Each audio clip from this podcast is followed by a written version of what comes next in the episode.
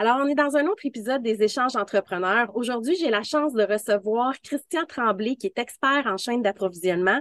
Puis, on va parler, dans le fond, de réduction de coûts pour faire en sorte que notre produit au bout de la ligne va finir par nous coûter beaucoup moins cher. Fait que j'aime ça présenter mes invités pour commencer. Alors, Christian, bonjour, bienvenue. Merci, Christelle. Bonjour à toi également. Merci. Est-ce que j'aimerais ça que tu nous expliques un petit peu ce que tu fais et ce que tu fais auprès de DPME également? Oui, exactement. Euh, en fait, moi, ben, c'est ça, comme tu as mentionné, je suis euh, consultant formateur en gestion de la chaîne d'approvisionnement depuis 17 ans, euh, principalement dans la région Chaudière-Appalaches, parce que je travaille pour une organisation, une organisation qui s'appelle Développement PME Chaudière-Appalaches. notre organisation, dans le fond, nous, on aide les entreprises manufacturières de notre région à développer des nouveaux marchés mais aussi, pour développer des nouveaux marchés, il faut être compétitif. Donc, on les aide également au niveau efficacité opérationnelle. Donc, on, est une équipe multidisciplinaire. Euh, donc, on intervient euh, au niveau manufacturier vraiment, là, euh, amélioration de la productivité, aussi au niveau chaîne d'approvisionnement, mon expertise. c'est très, très large, amélioration continue, tout ça. Et on a un autre volet, commercialisation et exportation, où on a des experts là-dedans qui vont aider les entreprises à définir leur marché et tout ça, euh, que ce soit localement ou à l'étranger. Donc, c'est un petit peu euh, ce qu'on fait. Et moi, ben, ma spécialisation m'a emmené les 17 dernières années à travailler beaucoup avec euh, les acheteurs dans les entreprises de ma région. Euh, puis les achats, bien, c'est quand même intéressant parce qu'une entreprise qui fabrique des biens, une manufacturière, mhm. euh, si par exemple, euh, elle fait, mettons, 10 millions de chiffres d'affaires par année, bien, une entreprise dans la fabrication va toujours dépenser environ 45% de son chiffre d'affaires en dépenses d'achat de tout ça. Donc, une PME qui fait 10 millions, là, elle va faire des achats autour de 4,5 millions là, dans l'année. Là-dedans, il va avoir il va avoir des matières premières, il va avoir des produits d'emballage, il va avoir des fournitures, des, des pièces de toutes sortes, euh, de la quincaillerie, là, euh, qui va rentrer dans la fabrication. Donc, euh, la personne aux achats dans l'entreprise, bien souvent, là, le 45% du chiffre d'affaires d'entreprise va quand même y passer dans les mains. Donc, c'est important que ce soit bien géré. Donc, c'est mon travail, en fait, les 17 dernières années. Puis tu sais, tu m'expliquais au début, dans le fond, avant qu'on rentre dans le podcast, que souvent, son rôle, c'est que tu allais regarder d'où provenaient les dépenses et de regarder comment euh, réduire ces dépenses-là. Parce que souvent, c'est par nos dépenses à nous, quand on a des problèmes financiers, entre guillemets, c'est regarder à l'interne en premier qu'est-ce qui se passe. Fait que ça, c'est ton rôle. Oui, exactement. Moi, bien souvent, qu'est-ce que je vais faire, c'est que je vais regarder, bon, l'entreprise euh, fabrique quel type de produit. Maintenant, euh, je vais demander aux gens euh, dans l'entreprise, bon, êtes-vous capable de me sortir vos achats par famille de produits les 12 derniers mois? Bien souvent, je vais leur demander de me mettre ça dans un fichier Excel en ordre décroissant. Puis, on va regarder famille par famille. Puis moi, je leur pose des questions à la suite de ça. Moi, je m'intéresse toujours aux mêmes, aux mêmes trois éléments. les achats qui sont importants dans une entreprise, ben moi, je vais toujours, un, m'assurer que l'entreprise connaît bien l'offre dans le marché de, cette famille de produits-là. Exemple, euh, une entreprise qui fabrique des murs préfabriqués en bois ou des poutrelles de bois, ils achètent évidemment beaucoup de bois d'œuvre. Ben moi, je, vais leur poser la question, OK, votre bois d'œuvre, là, bon, vous êtes une PME qui fait 10 euh, millions de chiffre d'affaires, vous avez acheté pour 2 euh, millions de dollars de bois d'œuvre les 12 derniers mois. Ben, vous avez combien de fournisseurs avec lesquels vous allez en soumission? Si l'entreprise me dit, euh, ben, nous autres, on, demande des soumissions à deux fournisseurs, ben, il y a une lumière rouge qui va allumer parce que des fournisseurs de bois d'œuvre, des distributeurs, il y en a euh, des dizaines et des dizaines au Québec. Donc, moi, ce que je vais toujours m'assurer, c'est que est-ce que l'entreprise fait assez jouer la concurrence dans le marché? L'idée, c'est que on en connaît peut-être juste deux distributeurs, mais il faut connaître les autres. Puis il y a différentes façons de rechercher des fournisseurs. Il y a Google, il y a Ecric, où des fois on peut euh, poser les questions sur les médias sociaux. Puis par la suite, bien, on va rentrer en contact avec ces fournisseurs-là, on va s'informer, on va leur poser des questions s'ils répondent à notre besoin et éventuellement, on va leur demander des soumissions. Fait que si on demande des soumissions à 10 fournisseurs au lieu de juste 2, ça se peut qu'à quelque part, on ait des offres qui sont plus intéressantes. Maintenant, il n'y a pas juste le prix, on s'entend, il y a la qualité, il y a le service, il y a les délais. Mais euh, ça, c'est une chose très, très importante. Faire bien connaître son marché puis faire jouer la concurrence le plus possible. Deuxième chose que je vais regarder aussi, c'est euh, bon, les choses qu'on achète de façon récurrente. Ben, euh, moi, j'ai déjà vu des entreprises qui allaient en soumission toutes les semaines avec des petites quantités, mais la semaine suivante, ils retournaient en soumission pour euh, des produits pratiquement identiques.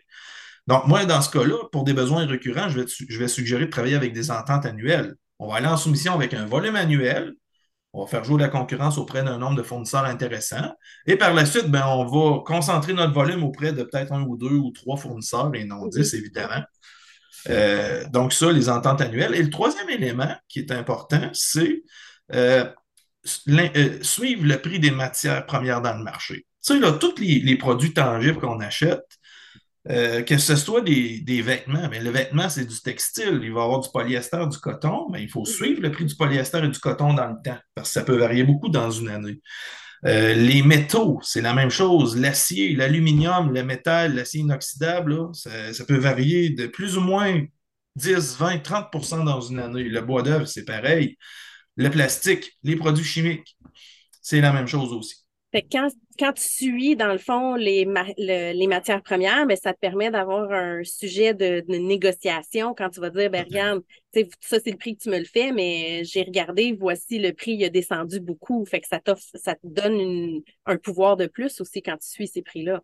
Oui, puis je vais, je, vais, vous donner quelques exemples, Christelle. Là, puis euh, je pourrais passer le reste de la journée jusqu'à minuit à soir à relater des, exemples comme ça, là, puis ça me fascine toujours, là, mais on va se garder juste euh, quelques minutes. Là, mais à un moment donné, j'étais dans une entreprise qui fabrique des bottes, des bottes de travail. OK.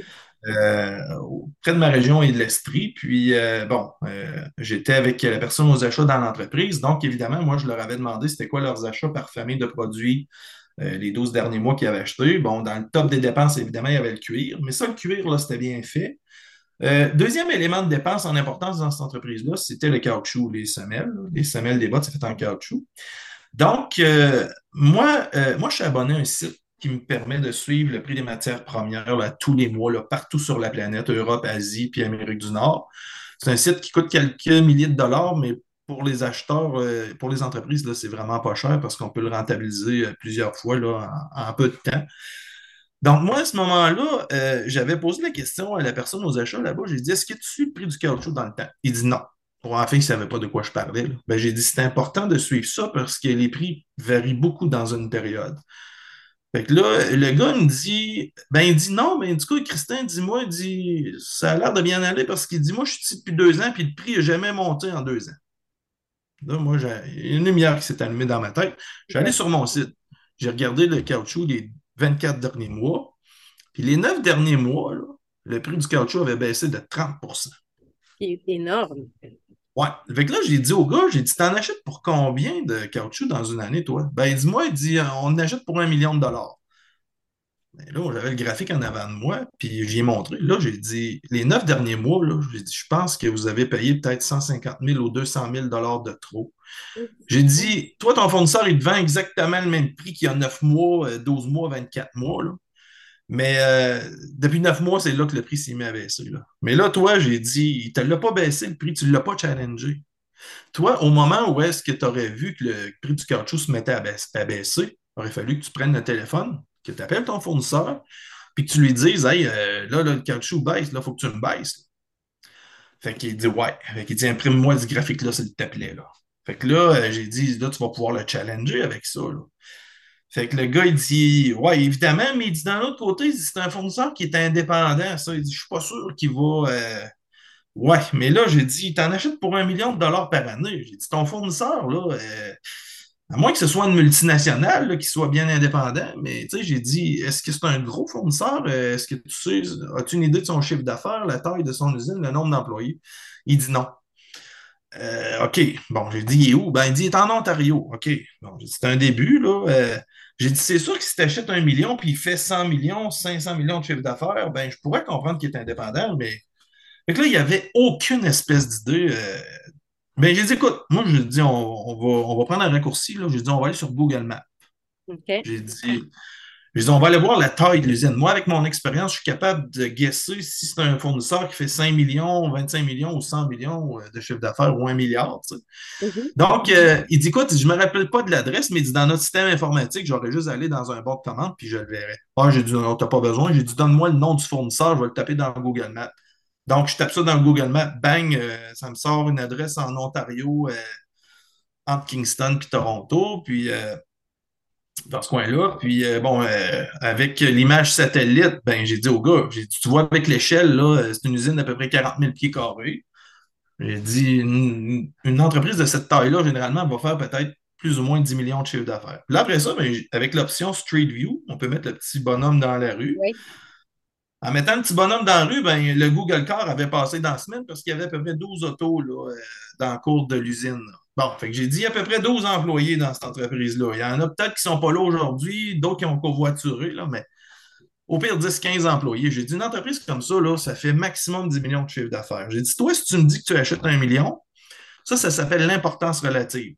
C'est quoi ton importance relative chez le fournisseur? Ben, c'est tu achètes un million, il fait à peu près 10 millions. Donc, euh, tu es presque 10% de son chiffre d'affaires. Là, j'ai dit, tu as une importance relative très élevée chez ton fournisseur. J'ai dit, si tu l'appelles puis tu le challenges, là, il ne te flushera pas parce qu'il a besoin de toi. Tu as un volume trop important. Fait que mm. ça, ben, il n'était pas conscient de ça. Fait que j'avais appris cette notion-là. Puis euh, c'est ça. L'importance dans tout ça, au final, c'était vraiment d'être au courant que le prix du caoutchouc avait baissé. Parce que si cette donnée-là, il est capable de faire réduire sa facture, puis sur un million, bien, comme tu disais, c'est 150, 200 000 d'économies pour une business, c'est immense. Euh, oui, puis là, ben, ça fait 10 ans cette intervention-là. Tu sais, je veux dire, une fois que je leur ai enseigné ça, cette entreprise-là a répété ça depuis 10 ans. Ils ont peut-être sauvé un million là, en 10 ans. Hypothèse, là, mais tu sais, c'est ça. C'est quand même ça pareil. Fait que c'est vrai que si tu n'es pas à l'affût de tes coûts puis de tes costs, c'est là que avoir, entre guillemets. Je vais relater un autre exemple bien important, euh, Christelle. Euh, j'ai vécu ça fin février avec une entreprise euh, dans ma région, ici, là, dans, le coin de Thetford Mines. C'était une entreprise, là, c'est une PME qui fait, je dirais, autour de 25 millions de chiffre d'affaires par année. la personne qui était aux achats était quand même assez nouvellement en poste, puis j'avais été lui donner du coaching à la fin février, puis un peu le même exercice encore. Je leur avais demandé de me sortir leur achat euh, en ordre d'importance, les 12 derniers mois. Puis euh, il y avait un produit qui, qui était comme fait à base d'émetteurs, si on veut. Mm-hmm. Puis euh, c'était un petit peu transformé. Il achetait ça via un importateur-distributeur qui, lui, importe de Chine, puis qui vend à des entreprises au Québec. Fait que là, moi, euh, le produit du métal, j'ai dit à la personne aux achats, j'ai dit, écoute, euh, j'ai dit, je vais aller voir sur mon site, là, mais euh, je pense que les, produits métalliques en Chine ont beaucoup baissé. Avec la pandémie, là, les coûts ont explosé. Les prix des matières dans tous les domaines, ils ont vraiment explosé. Là. À partir de l'été 2020, là, 2021, ça a été débile. Début 2022, très fort. Mais à partir de l'été 2022, il y a eu comme un ralentissement. Puis, les prix se sont mis à rebaisser un petit peu. Là. Les métaux, là, puis même pas juste en Chine, mais en Amérique du Nord aussi, l'acier, tout ce qui est métal, tout ce qui est plastique, produits chimiques, ça a quand même baissé depuis l'été dernier.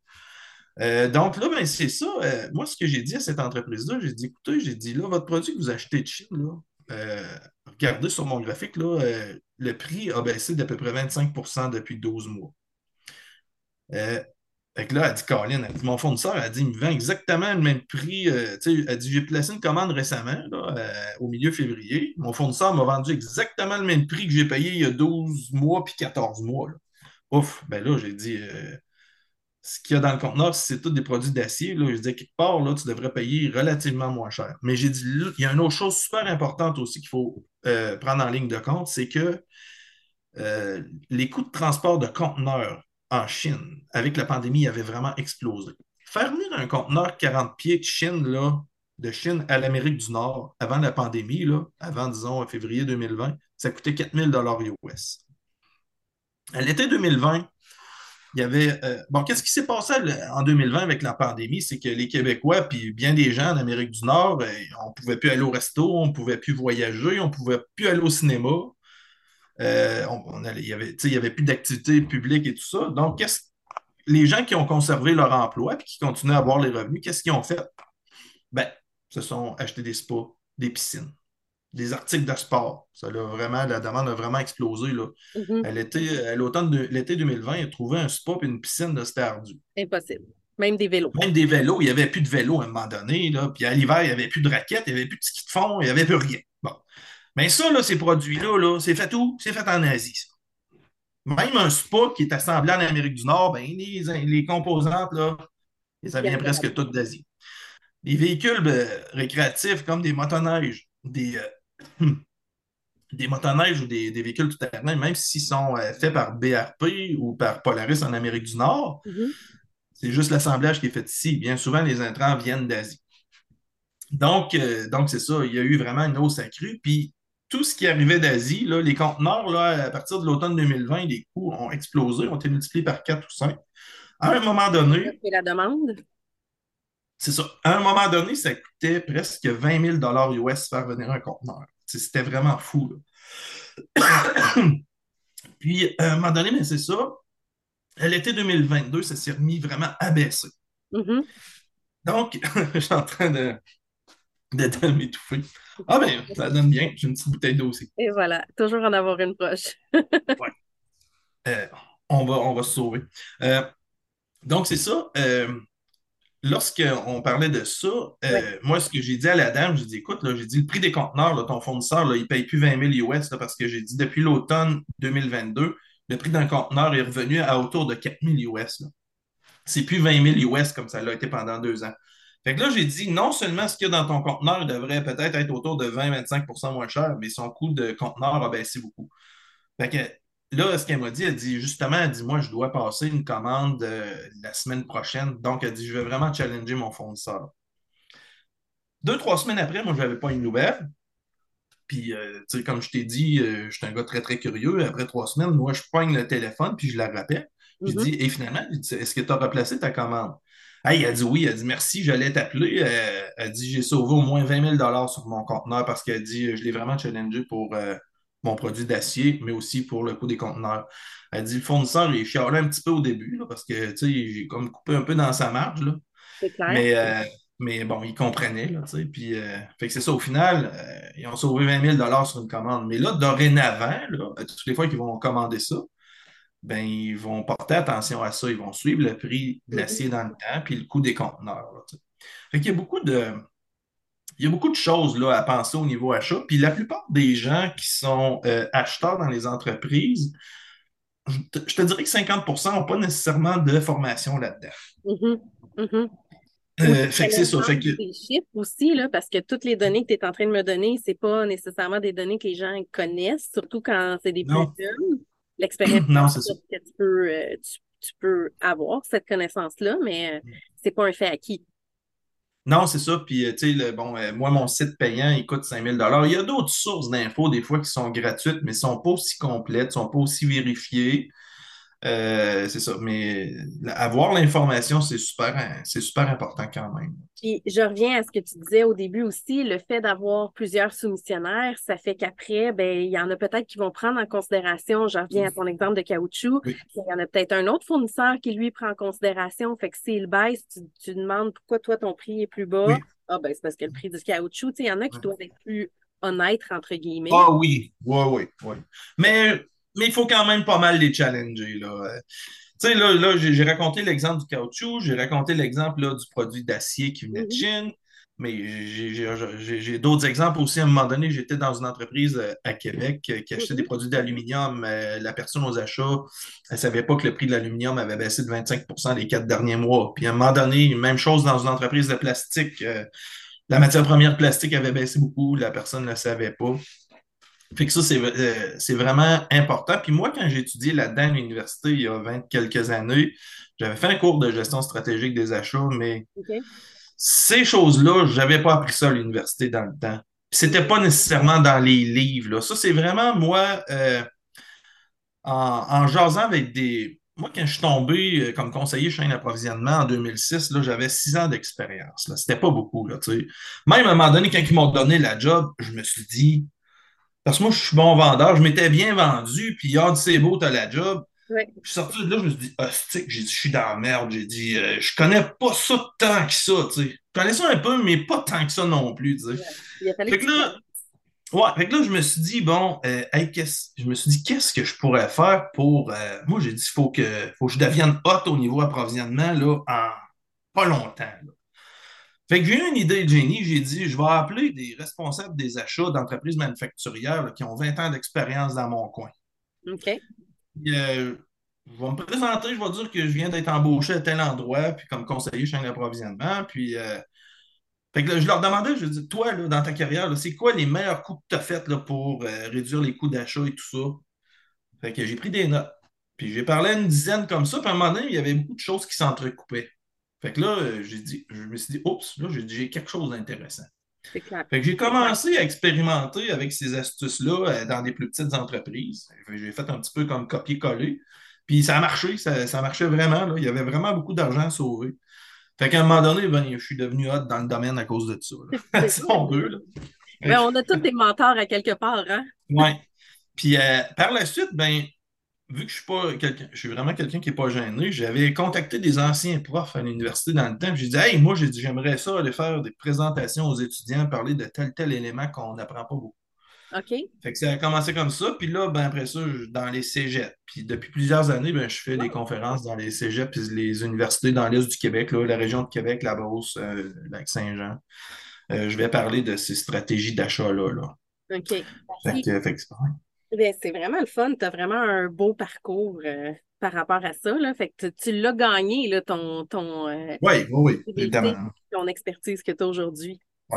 Euh, en même temps, ben, par la suite, moi, en 2008, j'ai mis en place un cercle d'échange pour professionnels des achats. Puis ça va être ma 16e édition cet automne. Euh, dans ce cercle d'échange-là, c'est des acheteurs ou des responsables, directeurs achats de différentes entreprises manufacturières de ma région. J'ai des entreprises qui ont 40 employés, j'en ai qui en ont 200, d'autres qui en ont 500. On se rencontre quatre avant-midi par année. Un petit volet formation continue là-dedans, mais on discute vraiment sur les meilleures pratiques d'affaires. Donc, dans la salle, on a plein de personnes qui ont beaucoup d'expérience, différentes formations. Donc, ça, c'est super formateur. Fait que ça, ben, les 15-16 dernières années, j'ai continuellement appris avec ça mm-hmm. aussi. Fait qu'un réseau de contacts, à un moment donné, ça vaut vraiment de l'or. Ça vaut de l'or. Ça nous permet d'apprendre. Ben oui, ben oui. Puis, tu sais, par rapport à ça, on parle de chiffres, puis on parle d'argent dans l'amélioration de la chaîne d'approvisionnement, mais c'est pas juste le seul facteur. Il y a le facteur humain aussi que tu. Est-ce que c'est quelque chose que vous regardez, la, les ressources humaines à l'interne de la business?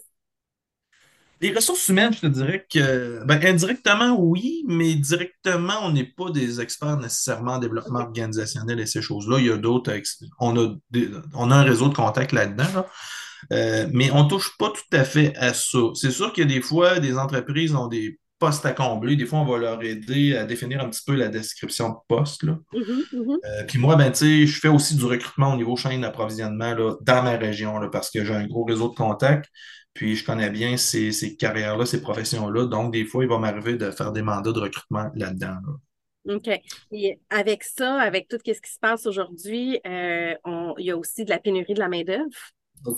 Et euh, de plus en plus difficile. Fait que même autant au niveau manufacturier qu'en dehors, là, on s'entend. Oui, tous les domaines, oui. Ouais, mm. Mais ça aussi, ça doit avoir un impact sur euh, le coût du matériel, le coût de ton produit à la fin quand il te manque de, de monde puis que tu es obligé de payer plus cher pour les. Euh, ah, ben oui, définitivement. Définitivement. Ça crée une rareté aussi. une autre chose aussi qui est intéressante, moi, quand je suis arrivé en, poste ici en 2006, à cette époque-là, en 2006, là, il y avait un exode euh, vers l'Asie. Les entreprises, là, euh, ils allaient tous essayer de se trouver des fournisseurs en Asie pour des, intrants de toutes sortes, des assemblages. Puis même moi, j'avais eu l'occasion d'aller en Chine deux fois à ce moment-là.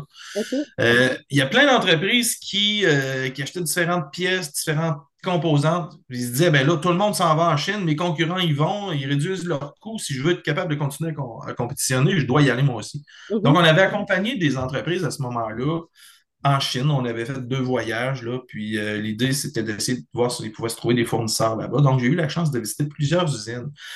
Puis, euh, bon, il y avait des entreprises qui trouvaient vraiment des fournisseurs, puis euh, le produit rendu ici, là, il coûtait 50% moins cher. C'est moitié prix. Ça fait qu'il y a eu un gros exode. Dans le domaine manufacturier, là, en Amérique du Nord, au début des années 2000, ben, pas en Amérique du Nord, mais au Québec. Moi, je viens de la région Chaudière-Appalaches. Puis, euh, dans les années 80-90, on avait une trentaine d'usines de confection de jeans, nous autres, dans la Beauce. La Beauce, euh, c'était presque la région qui produisait euh, peut-être 70% des jeans en Amérique du Nord à une époque. Puis moi, j'avais commencé à travailler là-dedans comme étudiant, le soir, l'été, tout ça. Puis c'est ce qui m'a donné la piqûre pour la gestion manufacturière. Puis euh, on avait 30 usines de confection, si c'est pas plus. Aujourd'hui, il n'y en a pratiquement plus, il en reste deux ou trois. Puis ils sont dans vraiment des niches particulières. Le reste, ben, c'est toute partie en Asie. Donc, au début des années 2000, beaucoup d'entreprises se sont tournées vers là-bas. Là, aujourd'hui, ben, euh, la Chine, on se rend compte que les coûts ont augmenté beaucoup. Dans les usines, les gens gagnaient euh, l'équivalent de 50 cents, 75 cents de en 2005. Là. Mais là, aujourd'hui, ça a été multiplié par 4, 5, 6. Donc, euh, il y a encore des entreprises qui s'approvisionnent en Asie, mais l'avantage économique est, moins là. Puis là, avec la pandémie, on a vu les, les délais qui se sont qui ont explosé. Il y a eu des backorders dans plein de choses. Donc, il y a des entreprises qui se sont dit, oups, là, il y a des limites à l'approvisionnement dans les low-cost countries. on va essayer de revenir plus localement en Amérique du Nord. Par contre, moi, j'ai un gros client dans le coin ici qui, euh, je pense qu'ils importent peut-être 1000 euh, conteneurs de Chine par année encore. OK. Mais là, ce qu'ils m'ont dit, on dit, on aimerait ça ramener certains éléments qu'on importe, le ramener localement. Puis les deux, trois dernières années, on a recontacté d'anciens fournisseurs au Canada ou en Amérique du Nord. Par contre, ils nous disent Hey, oublie ça, je ne suis pas capable de produire 300 conteneurs par année. Je peux t'en produire 30, mais pas 300. parce que les usines en Amérique du Nord, ils manquent de main-d'œuvre. Ils sont pratiquement à côté. Ils, ont, des commandes. Puis le, manque de main-d'œuvre fait qu'ils sont limités dans la capacité de production. Donc, j'ai mm-hmm. des entreprises, moi, qui sont obligées de continuer à importer d'Asie, qui aimeraient ça ramener, rapatrier ça ici, mais ils ne peuvent pas à cause on, manque trop de main-d'œuvre. C'est sûr que l'automatisation, la robotisation, le virage 4.0, ça aide beaucoup d'entreprises euh, dans, ma région, mais partout au Québec, à améliorer la productivité. Mm-hmm. Mais je jasais avec un président d'entreprise euh, de ma région il y a quelques mois, puis il me disait, Christian, il dit, nous autres, on automatise là, au maximum depuis des années.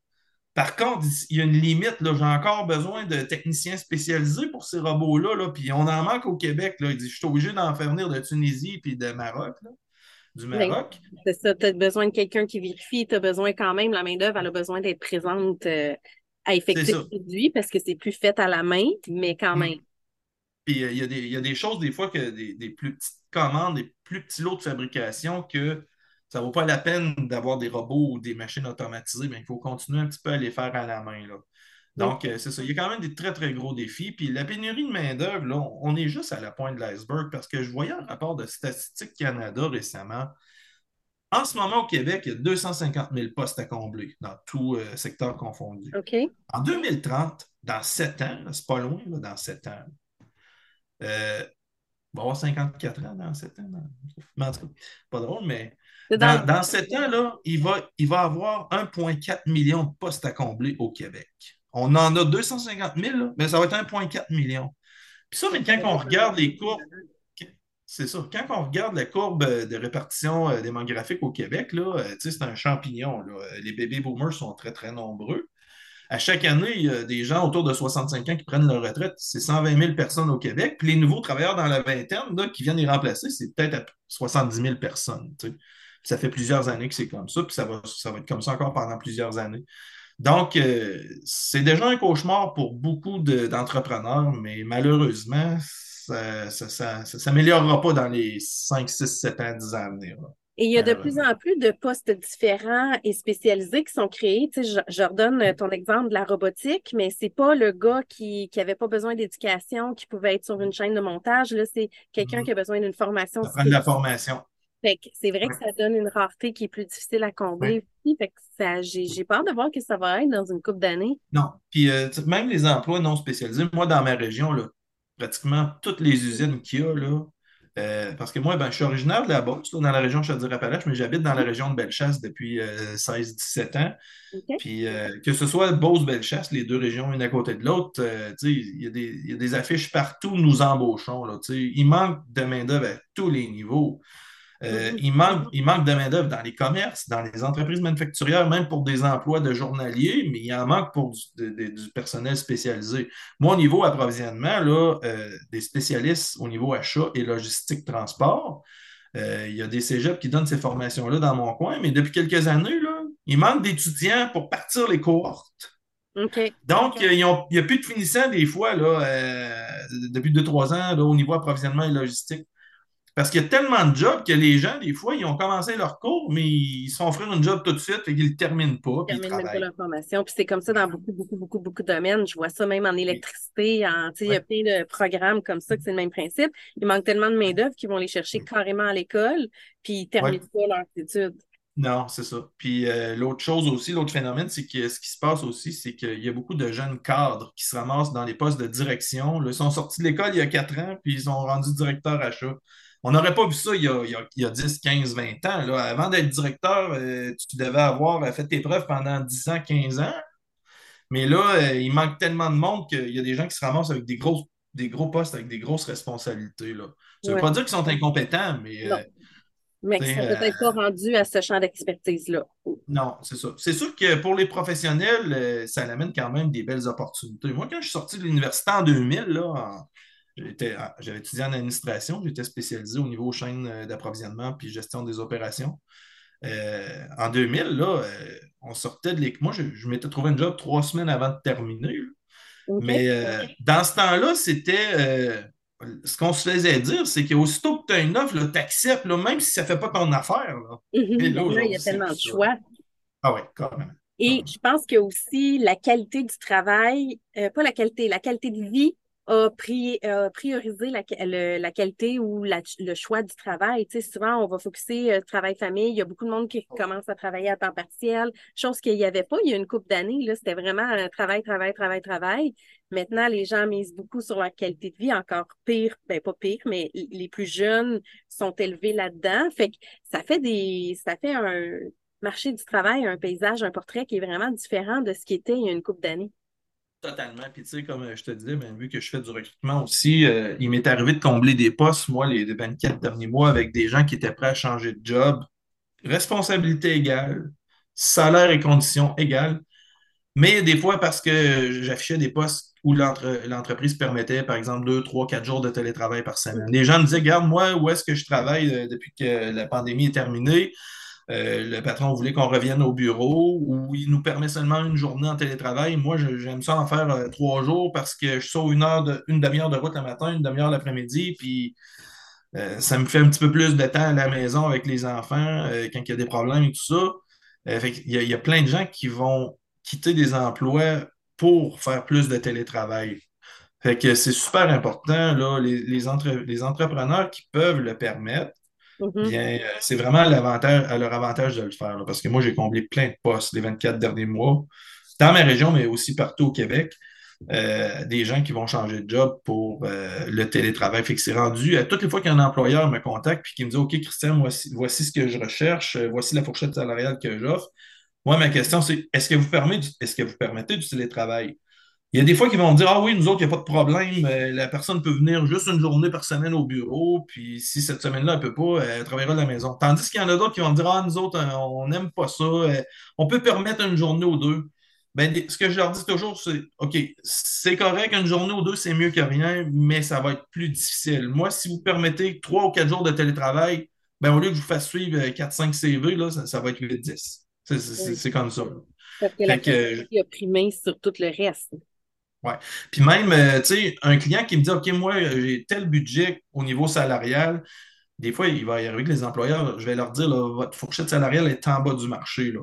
Mais s'ils me disent, ben moi, je permets quatre jours de télétravail par semaine, OK, je vais leur dire, OK, votre salaire est un petit peu bas, mais avec le télétravail, on, je vais intéresser des gens.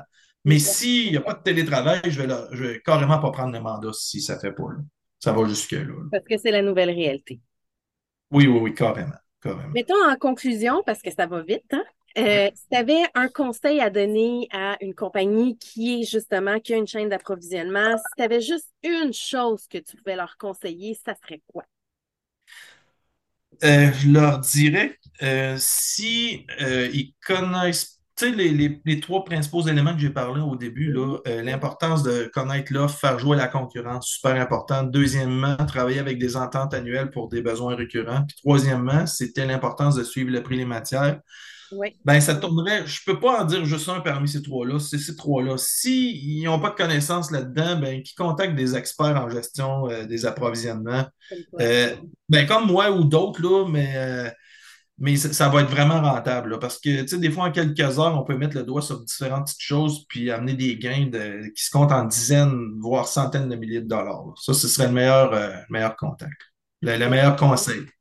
Puis si on veut te rejoindre, Christian, on fait comment? Euh, ben, sur le site web de mon employeur, DPME, www.dpme.ca. Sinon, je suis sur LinkedIn, je suis très présent sur LinkedIn. Euh, ou euh, mon cellulaire qui est le 418-951-0842. Là, il est aussi sur notre site web. ça me fera très plaisir. Excellent. Un gros merci, Christian. Une demi-heure, ça passe vraiment vite parce que tu as parlé d'un paquet d'affaires super intéressants. et que je te remercie beaucoup pour ton temps.